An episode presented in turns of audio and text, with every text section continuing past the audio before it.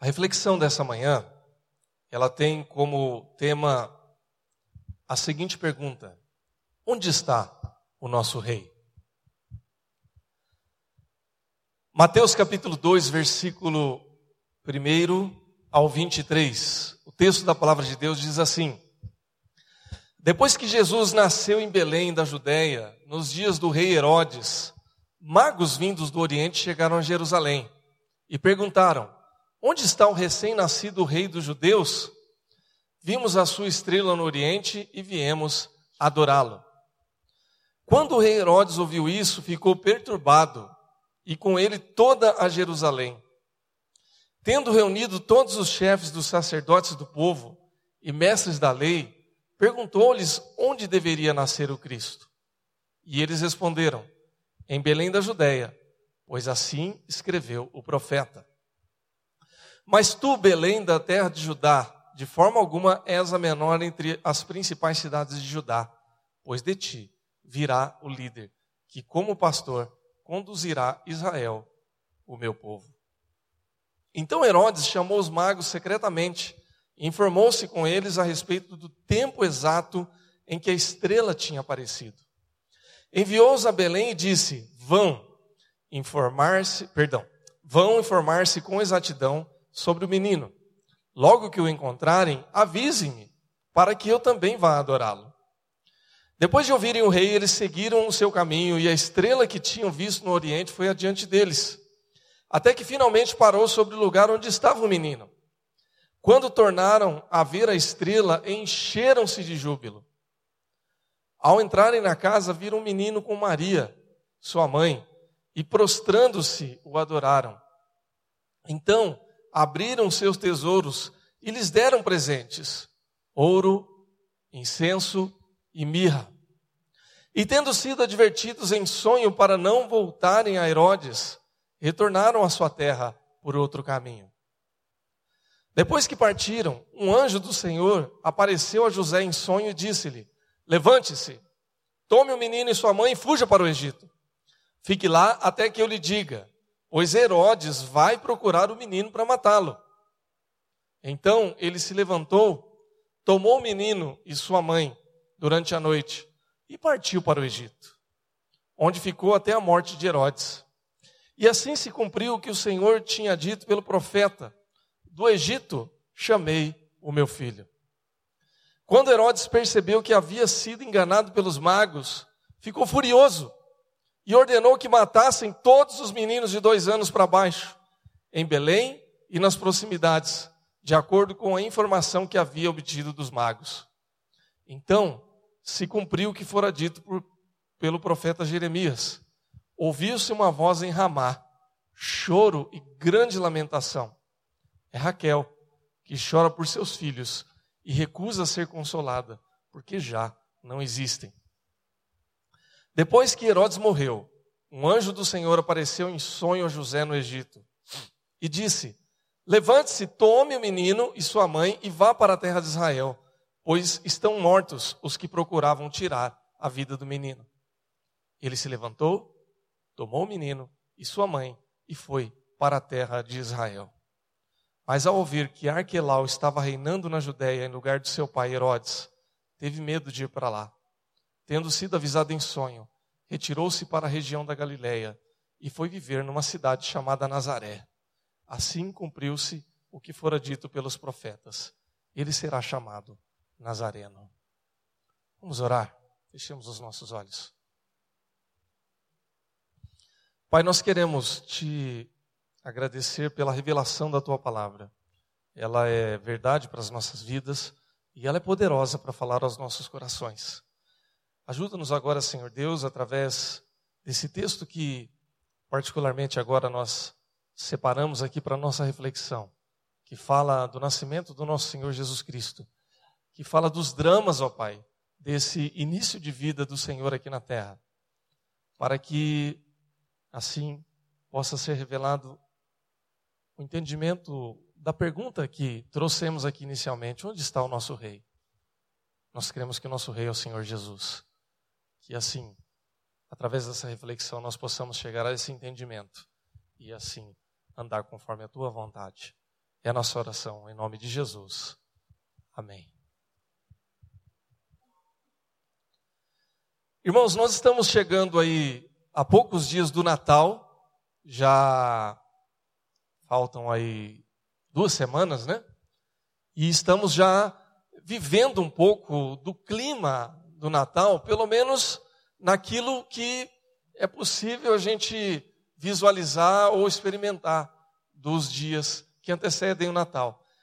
As primeiras coisas que nos lembram ou que nos remetem à data do Natal são aí as, é, se assim eu posso dizer, as indumentárias ou a, os enfeites de Natal que nós já temos aí que nos lembram os dias que antecedem Natal. Estou aqui do lado de uma bela árvore de Natal, né? E dos enfeites, é, muito bom gosto, muito bonito. Uma mesa também está posta aqui e como a gente vai encontrar fora aqui da igreja, é, não apenas nas nossas casas, mas no comércio, é, na cidade, nas praças, nas ruas em geral há toda uma lembrança de que daqui a alguns dias o Natal vai chegar. Ontem, ainda pela manhã, a gente teve que reservar um tempo para poder montar a nossa árvore de Natal lá em casa, com as crianças. É, eu confesso, irmãos, que se fosse pela minha rotina ou pela rotina da Thais, a gente não teria feito isso. Né? Tinha tanta coisa para fazer ontem de manhã que montar a árvore não era prioridade. Mas as nossas crianças queriam fazer isso. E para elas é importante isso. Então a gente reservou um momento para isso. E isso é feito assim é, no comércio, nas ruas, nas praças, nas cidades, na igreja. E talvez aí você possa até dizer assim: ah, mas é, o dia do Natal ninguém sabe qual é. é. Será que Jesus nasceu mesmo no dia 25 de dezembro? Irmãos, isso nós falamos lá na estação bem-estar no culto que nós tivemos ontem e eu vou repetir aqui hoje. Ninguém sabe que dia Jesus nasceu, a não ser o Pai, que está lá nos céus. Porque não existia é, cartório de registro civil como a gente tem hoje aqui, de pessoas. Né? Não tinha uma certidão de nascimento como a gente tem hoje. Então, se perdeu ao longo da história o dia exato do nascimento de Jesus. Então, ninguém sabe se foi no dia 25 de dezembro, se foi no dia 3 de março, se foi no dia 24 de maio, que é o dia do meu aniversário. Né? Ninguém sabe ao certo. Existem algumas teorias. Mas uma coisa a gente pode afirmar com absoluta certeza: Jesus nasceu. Em algum dia ele nasceu. Em algum dia houve ali um momento em que o Filho de Deus se encarnou no mundo, nasceu de Maria e veio para nos salvar. E veio para mudar a história de toda a humanidade. Isso é um fato. Isso a gente pode declarar pela fé. E talvez ainda você possa dizer assim: ah, mas é, esse tipo de enfeite que a gente faz hoje, ele não tem é, talvez uma, uma similaridade com as coisas que eram separadas para a celebração nos tempos de Jesus. E eu vou concordar com você também. Não existia luz artificial nos tempos de Jesus. Não tinha tomada, não tinha luz elétrica a, a gente faz algumas.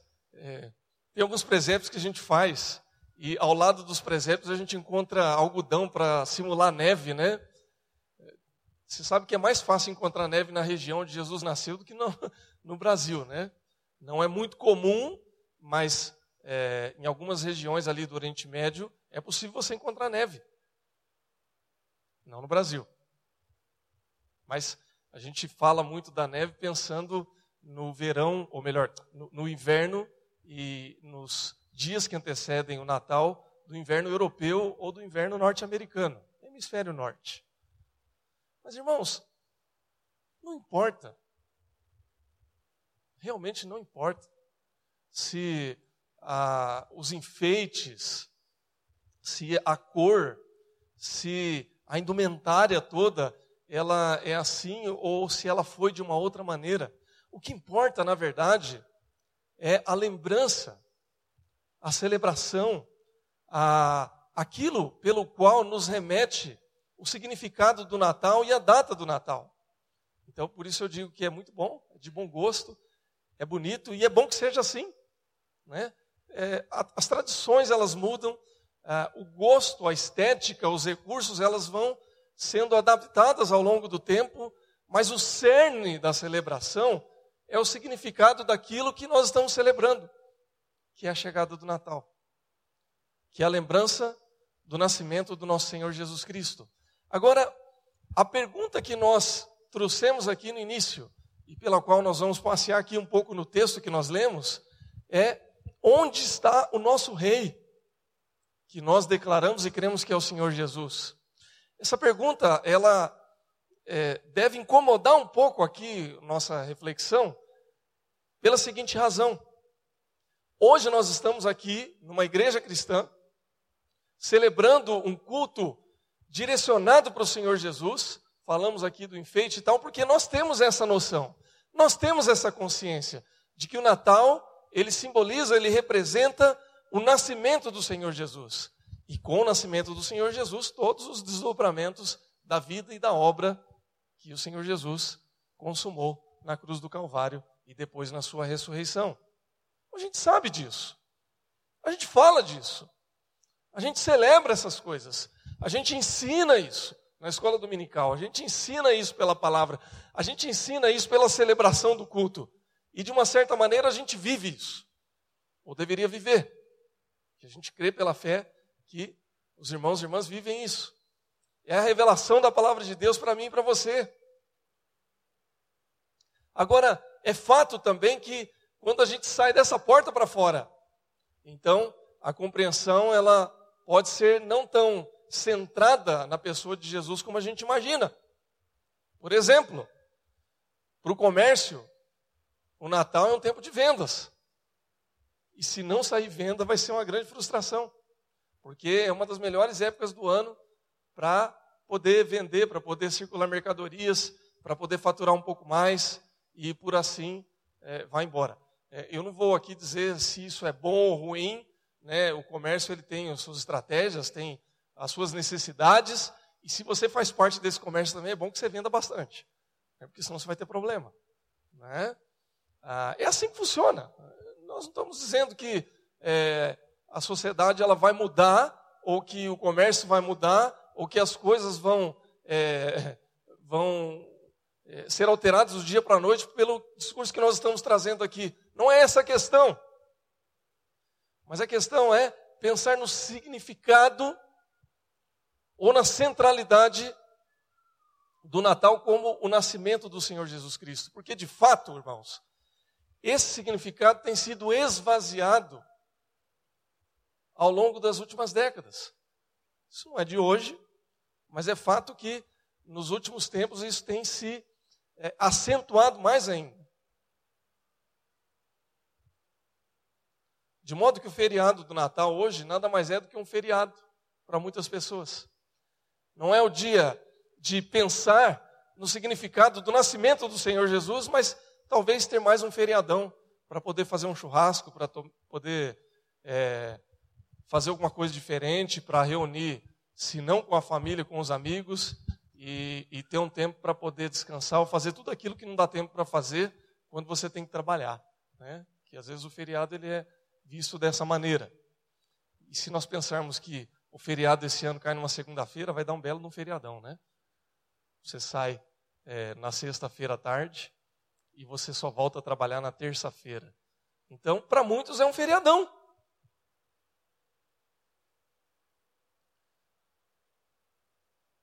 E aí então é necessário a gente refletir um pouco mais no significado do Natal e na presença do dono desse dia, que é o Senhor Jesus, que nós declaramos como nosso Rei, como Senhor de todas as coisas da nossa vida. Ou não é isso que a gente declara, irmãos? Amém? Jesus é o Senhor das nossas vidas? É de alguns, né? É de todos, irmãos. Amém? Louvado seja Deus, pode soltar a voz, irmãos. A gente solta a voz para tanta coisa, né? A gente pode declarar que Deus enviou Jesus para nos salvar e que ele nasceu de Maria para ser o rei das nossas vidas. Essa era a pergunta dos magos quando eles chegaram na presença de Herodes e perguntaram: onde está o rei dos judeus?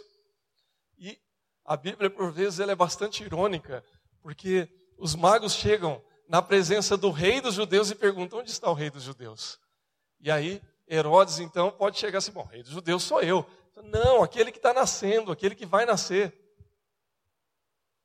Como é que você faz a pergunta de um para um rei perguntando onde é que está o rei? Se você faz uma pergunta para um rei perguntando onde está o rei, você está dizendo o seguinte: olha, não te reconheço como rei. Quero saber onde está o rei dos judeus. Dá para imaginar por que Herodes ficou tão bravo, né? E por que é que ele fez tudo o que fez. Irmãos, o problema dos tempos em que nós estamos vivendo é que existe um rei que governa todas as coisas, que é o Senhor de todas as coisas, que a Bíblia diz que Deus, o Pai, deu para o seu filho, Jesus, a autoridade, o governo e o, e o reinado de todas as coisas, que é o Senhor Jesus. Ou seja, Jesus é o rei do universo. Esse rei está aqui. Esse rei faz parte de todas as coisas. E há um mundo que não está reconhecendo Jesus como rei de todas as coisas. E por tal razão é que a gente encontra um Natal que, para a sociedade, não para nós, mas para a sociedade, está sendo esvaziado de significado. Então o Natal tem sido muitas coisas hoje. Tem sido um tempo de festa, tem sido um tempo de comércio, tem sido um tempo de ceia, um tempo de feriado, mas não tem sido, para muitas pessoas, levado como seu significado original, que é a lembrança de que a promessa de Deus, aquela que foi citada aqui nos profetas, que nós lemos aqui no texto, já dizia-se há muito tempo que Deus ia cumprir o seu propósito quando ele enviaria o Messias, o escolhido do Senhor, para levar libertação, para levar salvação para todos aqueles que crescem no nome desse Messias que era o Senhor Jesus. Esse é o significado do Natal. Agora, a pergunta, então, que nós devemos responder lá no início: onde está o nosso rei? E por que é que, de tal maneira, ou de alguma maneira, não se reconhece esse rei? Faz parte um pouco da essência daquilo que está no nosso coração, que a gente precisa deixar de lado e receber no nosso coração aquilo que verdadeiramente Deus nos oferece por meio do Senhor Jesus Cristo. Eu queria rapidamente falar um pouco sobre isso, para que a gente possa refletir acerca dessas coisas e baseando-nos no texto da palavra de Deus que nós lemos, então a gente poder compreender e trazer um significado ou reforçar o significado do Natal para a nossa vida e não receber ou não valorizar aquilo que o mundo está valorizando, que não tem nada a ver com o Natal e que a gente deve, portanto, trazer como o significado verdadeiro do Natal para minha, para a sua vida e para a vida da nossa família. Amém, irmãos? Bom, onde está o rei do Natal? Onde está o significado do Natal? Primeiramente, nós vamos falar onde não está. O nosso rei e o significado do Natal não está naquilo que o mundo valoriza. É interessante a comparação que o texto faz entre o nascimento de Jesus e as ações de Herodes. Eu já falei aqui que há uma ironia na pergunta dos magos, porque eles perguntam sobre o rei dos judeus com R maiúsculo, para o rei dos judeus com R minúsculo. E aí, irmãos, onde você tem um único reino e dois reis, um rei vai sobrar. Não tem jeito, né? Você tem um, um reino só. Você tem dois reis. Quem vai prevalecer? O rei mais forte. A gente sabe que o rei que prevaleceu foi o rei Jesus. Mas na cabeça de Herodes, o mais forte era ele.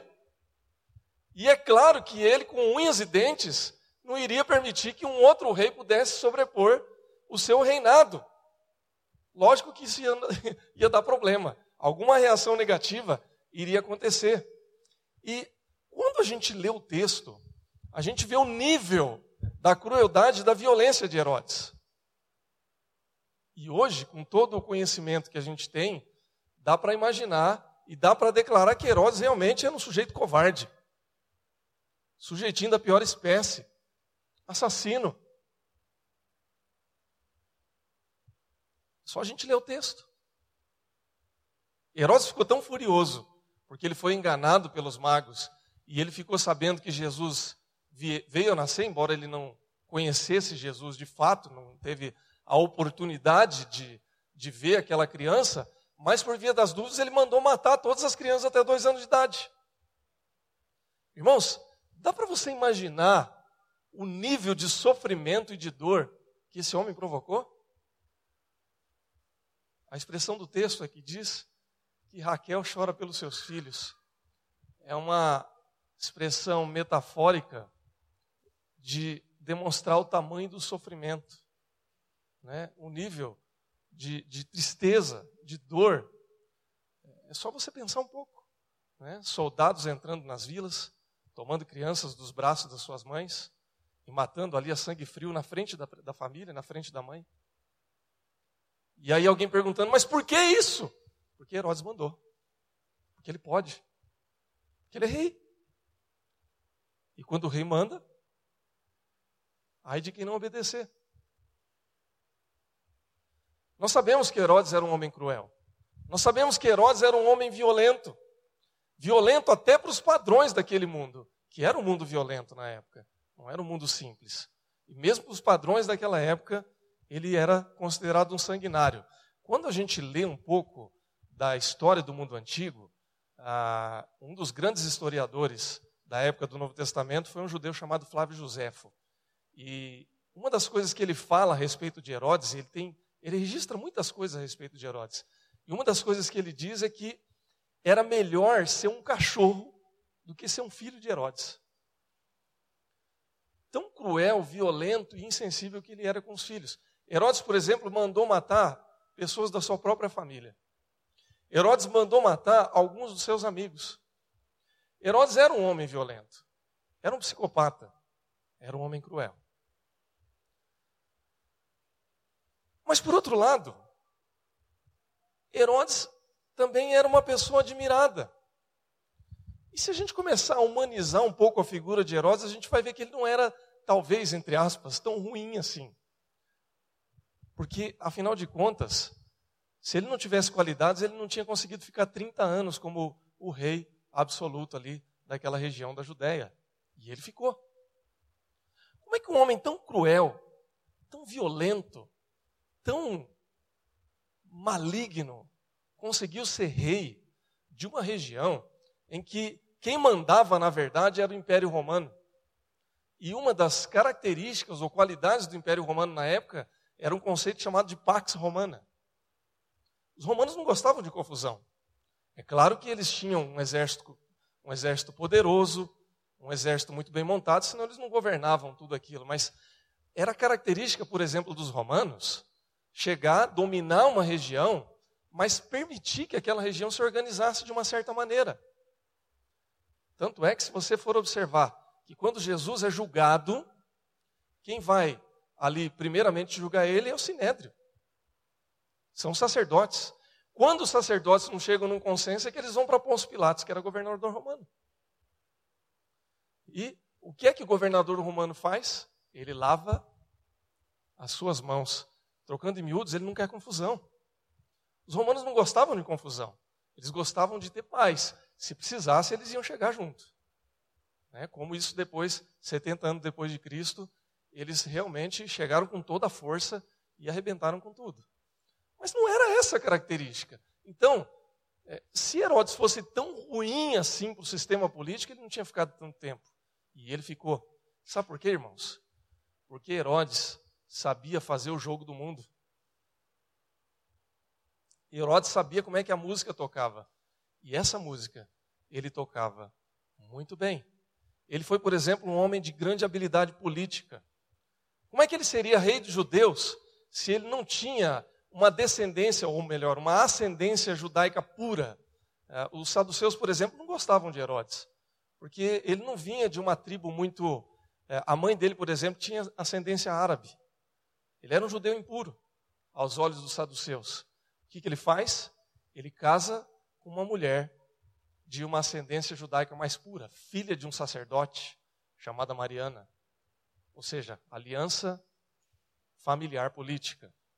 Herodes também fez com que a corte dele tivesse uma qualidade cultural muito grande. Então, as pessoas que sentavam ali na corte é, do reinado de Herodes era, uma, é, é, era um grupo de pessoas inteligentes, helenísticas, que tinham uma cultura elevada, que tinham condições culturais muito fortes, e isso dava todo aquele. Sabe quando você chama os professores universitários, né, os, os artistas, é, as pessoas mais intelectualizadas para fazer parte do seu secto? Foi o que Herodes fez. Herodes também foi conhecido por grandes construções. Eu não vou listar aqui, irmãos, todas as construções que ele fez, porque a gente não teria tempo aqui. Você pode fazer uma pesquisa depois, é, vai lá no Google, você vai é, saber um pouco das maravilhas arquitetônicas que Herodes promoveu no seu tempo. O que eu posso aqui dizer, por exemplo, é que ele construiu templo, ele construiu anfiteatros, ele construiu hipódromos, construiu arquedutos, ele fez palácios fortificados, ele construiu luxuosas casas de banho. Eles, ele conseguiu fazer com que alguns dos seus projetos impressionassem, inclusive, o Império Romano. Isso lá naquele fim de mundo ali da Judéia. Alguns palácios luxuosos em que ele mandou trazer água de seis quilômetros de distância. Alguns spas, vamos dizer assim, e fortalezas, em que o sistema de aquecimento do local era feito com tubos internos pelas paredes em que vinha água quente e aquecia até o chão. É mole? Você já foi em algum hotel assim que o chão era aquecido para você não passar frio? Eu nunca ouvi, já ouvi falar. Nunca tive essa oportunidade. Né, de você pisar num piso frio que não é frio, é quente. Herodes mandou fazer isso lá naquele tempo. O que eu estou querendo dizer com todos esses exemplos aqui de Herodes, irmãos? é que Herodes, ele conseguia reunir o pior, mas ele conseguia reunir também o melhor daquilo que a sociedade valorizava. Ele fazia construções que enchiam os olhos do povo. O templo de Jerusalém, que foi tão importante para a religião dos judeus naquele tempo, ele foi construído pela primeira vez lá nos tempos de Davi, e diz a palavra de Deus que Davi recebeu uma revelação de Deus de como deveria ser construído o templo, tinha, é, é, é, assim, detalhe por detalhe, e esse templo foi destruído pelos babilônios. Depois ele foi reconstruído, e aí então, é, quando ele foi reconstruído, ele foi feito de uma maneira muito mais simples do que era antes, porque não havia todo o recurso e todo o esplendor dos templos de Davi para fazer isso. O Herodes, quando ele olhou aquele templo, falou assim: esse templo está muito mochiba, está muito simplesinho. Vamos fazer uma coisa melhor aqui. Vamos fazer um puxado, mas não vai ser um puxadinho, vai ser uma reconstrução. E aí ele faz de tal maneira esse projeto que os saduceus não gostaram, porque é, de uma certa maneira não se respeitava aquilo que era lá do Antigo Testamento, mas não foi ruim para eles também não, porque eles viviam do templo.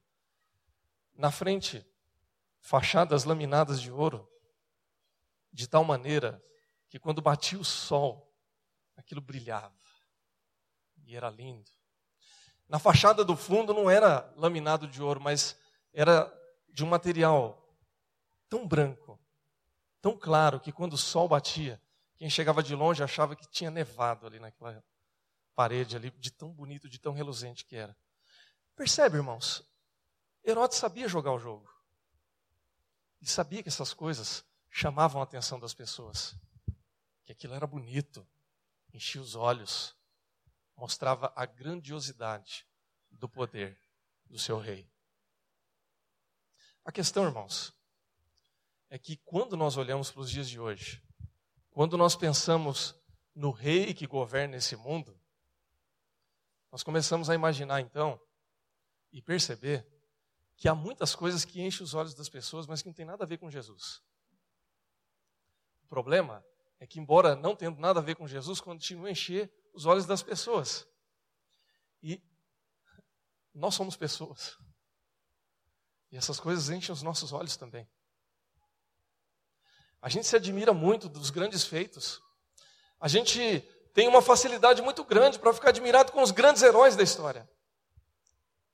E por mais que Jesus esteja no nosso coração, a gente ainda fica encantado com os grandes palácios a gente ainda fica encantado com as grandes edificações. A gente ainda tem um pezinho para ficar encantado com os grandes feitos. Honestamente, irmãos, existe um Herodes que ainda mora no meu e no seu coração. O apóstolo Paulo, ele falou isso de uma outra maneira, quando ele disse lá em Romanos que não há um justo, nenhum sequer, que não tenha pecado. Que por mais que o coração do homem ele receba a presença de Jesus, se ele não ficar esperto, ele ainda vai ceder às tentações daquele homem antigo que habita lá no fundo do nosso coração e que volta e meia insiste em aparecer e dizer assim: opa, estou aqui. Eu fui morto, mas não fui enterrado, estou louco para sair de novo. Que é a essência de todo ser humano, que é salvo em Cristo Jesus, mas ainda é pecador. E quando a gente vê Herodes aqui, no esplendor de todos os seus feitos, ele está fazendo isso de uma maneira livre. Não tem ninguém para controlar ele, ninguém para segurar. Porque quem tentou se opor a ele, ele mandou matar. Essa é que é a grande verdade. É, quem não governa pelo respeito, governa pelo medo. E ele, aos olhos daqueles que admiravam a cultura, ele governava pelo respeito. Aqueles que não tinham noção daquilo que era cultural, ele governava pelo medo. E assim as coisas aconteciam. Irmãos e irmãs, a questão que nós precisamos é, entender e observar, e daí nós vamos é, começar a entender aonde que nós não vamos encontrar o rei. Nós não vamos encontrar o rei naquilo que o mundo valoriza. Muitas construções, muitos conceitos, muitas ideias e muitos valores desse mundo são valores que não nos servem. São muito bonitos, são interessantes, são espetaculares. A gente se deslumbra com isso. Mas na verdade, todas essas coisas fazem parte das tentações que a gente não precisa ceder. O Senhor Jesus, quando ele passou 40 dias no deserto, passando fome, passando sede, ele teve um encontro com o diabo, teve um encontro com o inimigo. E o inimigo dele, o inimigo das nossas almas, ele começa a tentar o Senhor Jesus. E ele vai numa escala. E ele vai falando a respeito de algumas coisas que Jesus precisaria. Teoricamente. Precisaria de pão, que ele estava com fome. E Jesus diz: nem só de pão viverá o homem.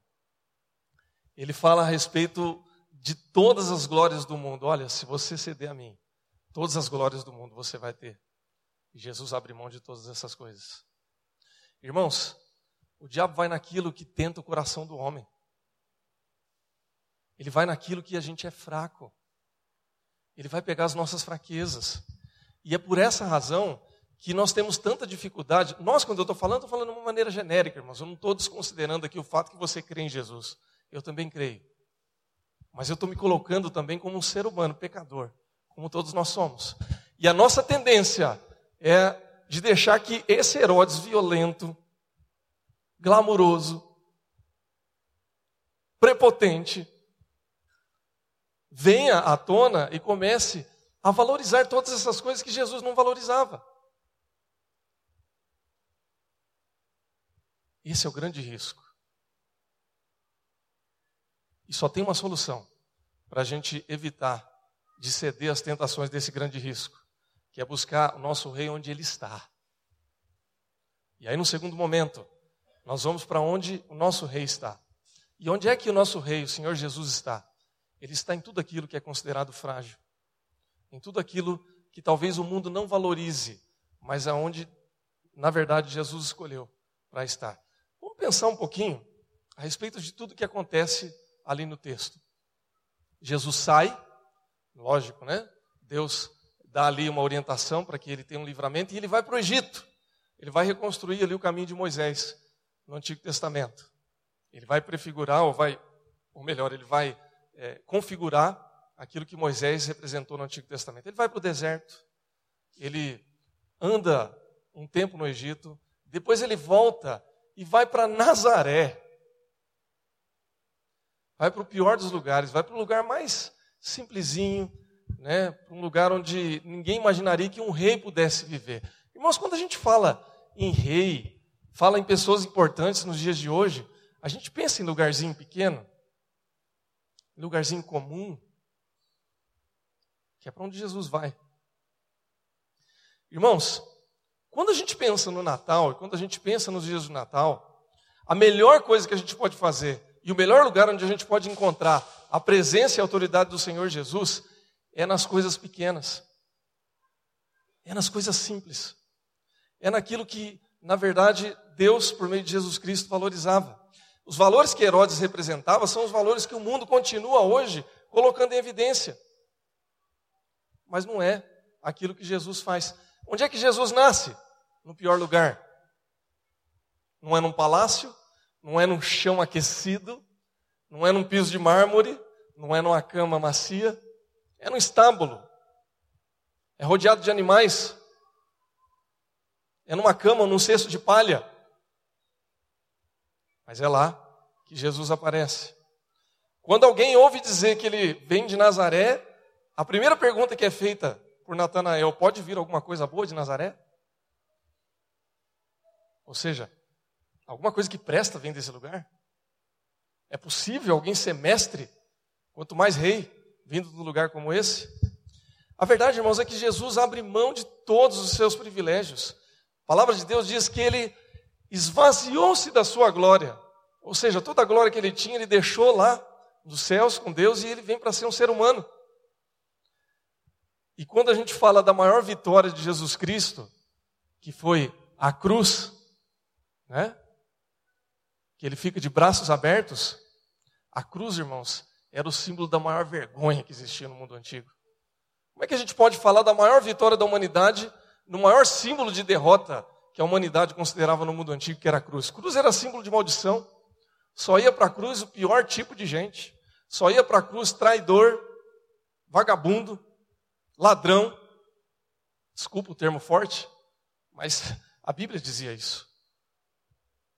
Amaldiçoado aquele que vai para o madeiro. É o que diz o Antigo Testamento. Jesus assume essa maldição, que era na verdade a maldição que vinha sobre o meu ombro e sobre o seu ombro também. Aí você pode perguntar, mas por que que Jesus representa todas essas coisas, por que, que ele vem do pior lugar? E por que, que ele anda com gente da pior, entre aspas, da pior espécie, como se pensava no mundo da época de Jesus? Ele andava com mulher, andou com prostituta, andou com cobrador de imposto, ele conversou com gente divorciada, ele tocava em leproso. Que é que Jesus faz essa opção? Talvez alguém com viés político de esquerda vai dizer assim: ah, porque ele tinha uma opção preferencial pelos pobres e ele escolheu os pobres, os ricos se dane. Não.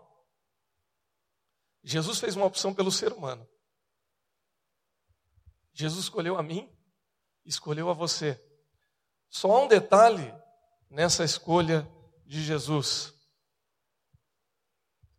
Pelo fato dele privilegiar o desprezado, o desfavorecido, aquele que talvez não é tão valorizado. Jesus quis nos dar o seguinte exemplo, irmãos, e a seguinte mensagem. Ele não escolhe a gente pela nossa posição, não escolhe a gente pelo nosso sotaque, pela cor da nossa pele, pelo tanto de dinheiro que a gente tem no banco, pela nossa força interior, pelo nosso poder de dizer assim: olha, eu posso, eu consigo, eu vou lutar, eu vou vencer, eu sou um campeão. Não. Jesus faz a escolha pelo desfavorecido porque ele quer mostrar o seguinte: que há um lugar no nosso coração, onde tem um trono aqui, que é o lugar dele, em que ele tem que sentar. Todas as vezes que a gente valoriza o glamour do mundo, todas as vezes que a gente valoriza os sinais que o mundo está valorizando, os símbolos, e aí você pode elencar uma série de símbolos: beleza, cultura, poder, dinheiro, status, capacidade, todas essas coisas ocupam um lugar do trono do nosso coração que não é o lugar que deveria ocupar, porque esse lugar já tem dono, que é o Rei Jesus. E aí, quando eu disse que há um Herodes no nosso coração, talvez você possa até achar que isso é um pouco forte, Mas veja bem, quando eu digo assim, eu não preciso de Deus, porque eu tenho condições de superar isso, eu estou colocando o meu ego como o trono do meu coração. Quando eu acho que eu sou melhor do que alguém, porque eu tenho mais dinheiro, ou porque a cor da minha pele é diferente, ou porque o meu sotaque é um pouco mais sofisticado, ou porque eu falo um português mais rebuscado, eu estou colocando o ego. Eu estou me colocando, ou eu estou colocando um Herodes no trono da minha vida, no trono do meu coração. E quando Jesus andou com essas pessoas que olhavam para ele como igual, porque quem nasceu no estábulo, foi criado em Nazaré, não estudou na escola tradicional dos fariseus e pregava o evangelho e colocava a mão nas pessoas, quando alguém chega assim, ninguém tem reserva, a não ser aqueles que naturalmente têm uma reserva. Sacerdotes, ricos, poderosos. Agora, quem não tem nada a perder, chega junto de Jesus. E é por isso que essas pessoas acabaram sendo privilegiadas no ministério de Jesus. Posso trocar em miúdos, irmãos? E aí fica claro da gente entender? Quando você chega num ponto da sua vida em que você percebe que todas as coisas que o mundo valoriza, você não tem por alguma razão, então você só pode contar com Deus.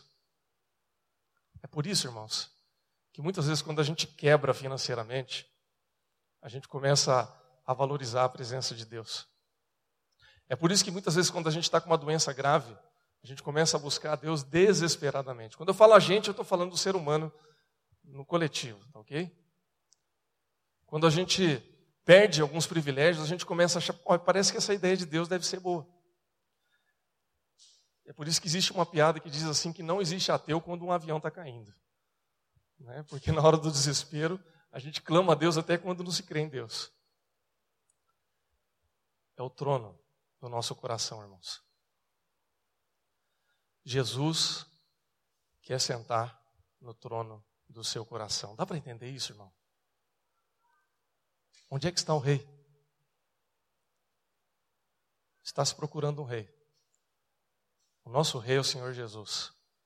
Ele nasceu, ele veio ao mundo e a gente celebra ele nos dias do Natal.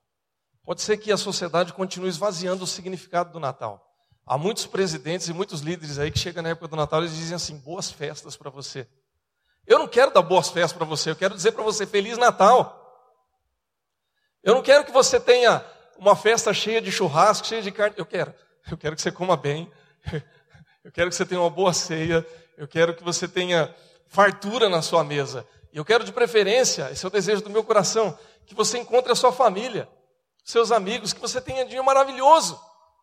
Mas eu desejo igualmente que esse dia signifique para você que você vá se encontrar com o Senhor de todas as coisas, o Rei, que é o Senhor Jesus Cristo.